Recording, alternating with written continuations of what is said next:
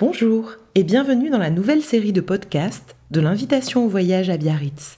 Cette année, nous vous embarquons pour un voyage en gourmandise. Bonjour, je suis Jean-Philippe Puy-Martin et aujourd'hui c'est moi qui vous emmène en voyage.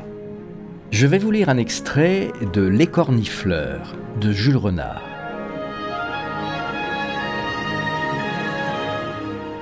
Misère de misère. Le calme appartement des Vernets m'attire.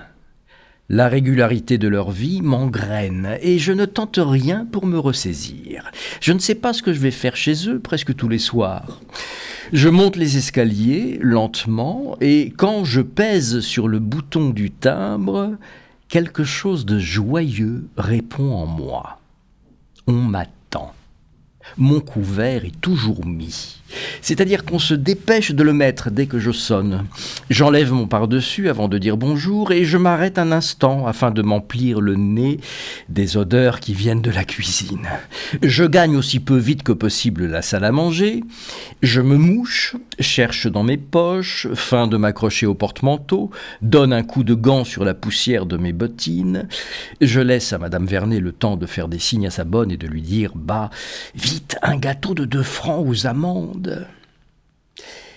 À la vérité, j'arrive en intrus. Mais comme on ne me le fait pas sentir et qu'un dîner en ville est toujours bon à prendre, je salue d'un air dégagé en essayant de varier mes formules de politesse préparées dans la journée. Monsieur Vernet me serre les doigts impitoyablement pour me prouver sa force, et tandis que je les agite un peu afin de les décoller, Madame Vernet me dit Bonjour, poète. J'ai voulu lui baiser la main, elle ne s'y attendait pas.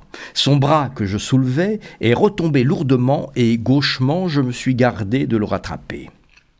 En général, si les fourches de nos pouces et de nos index s'adaptent et s'entrecroisent avec netteté, je me sens à l'aise pour la soirée. Au contraire, je suis pris d'inquiétude, comme un lièvre qui écoute, si elle ne m'accorde que le bout de ses doigts. Je les fais sauter dans le creux de ma main, de la façon qu'on soupèse des pièces d'or pour voir si elles ont le poids. Installé, je deviens poseur, menteur et gobeur. La nourriture saine et abondante descend en moi, fait tampon, refoule mon âme dans un coin, l'étouffe. Quel excellent potage, dis-je. Il n'y a que chez vous qu'on sache manger. Je cite des noms connus de restaurants, comme si j'en sortais. Leurs prix sont un peu forts, mais à Paris, cela seulement est bon marché qui coûte cher. À chaque nom, Monsieur Vernet me demande Vous y êtes allé? Oui, ils ont un nouveau chef qui réussit la sole, mais tout autre poisson y est détestable. Je jouis de mentir et regarde l'étonnement de M. Vernet monter comme une colonne de mercure. Tel degré à atteindre me fait ajouter un mensonge. À tel autre, il est bon que je m'arrête.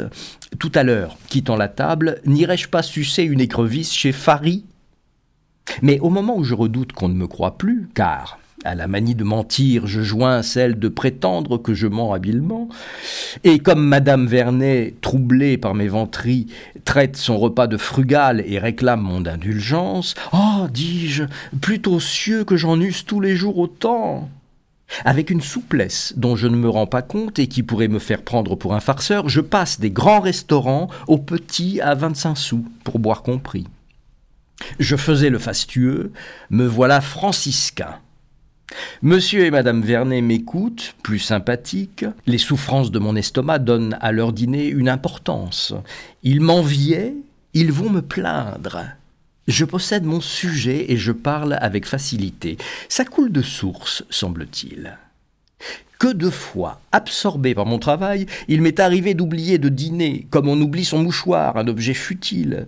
Si jamais j'ai fait quelque chose de passable, ça a été ces jours-là. Mais moins mauvais vers, je les dois à ma faim négligée. Je ne soutiens pas aujourd'hui que le pauvre seul a du talent, mais peu s'en faut. Ce sera pour une autre conférence. Ne vous attristez pas, me dit Madame Vernet. Bah, c'est le souvenir. On en parle pour parler. Les jours sont meilleurs maintenant, mais j'en ai vu de rudes. Un jour, j'avais encore oublié de dîner. oublié volontairement. Je cherche dans mes poches, rien. Mon porte-monnaie était plat comme un mendiant. Je cherche dans mon placard où je mets ma bouteille de chartreuse pour les deux ou trois amis qui me viennent voir, mon plateau et mes verres, et je découvre un morceau de charcuterie. Il était semé de taches d'un bleu noir ainsi que des dents carriées. L'odeur me poursuit encore. J'ai vécu avec lui 24 heures à le regarder. Est-ce que je ris? Est-ce que je me moque?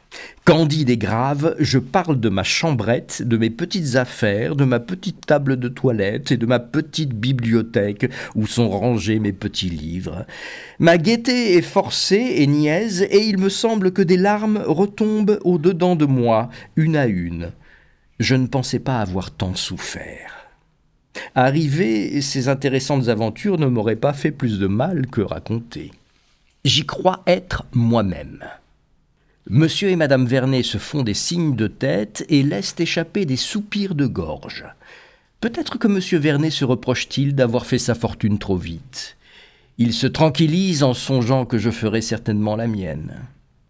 Tous les grands hommes ont passé par là, dit-il. C'était l'invitation au voyage qui vous convie à son festin littéraire. Retrouvez notre programmation complète sur l'invitationvoyage.fr. À bientôt pour de nouvelles agapes littéraires.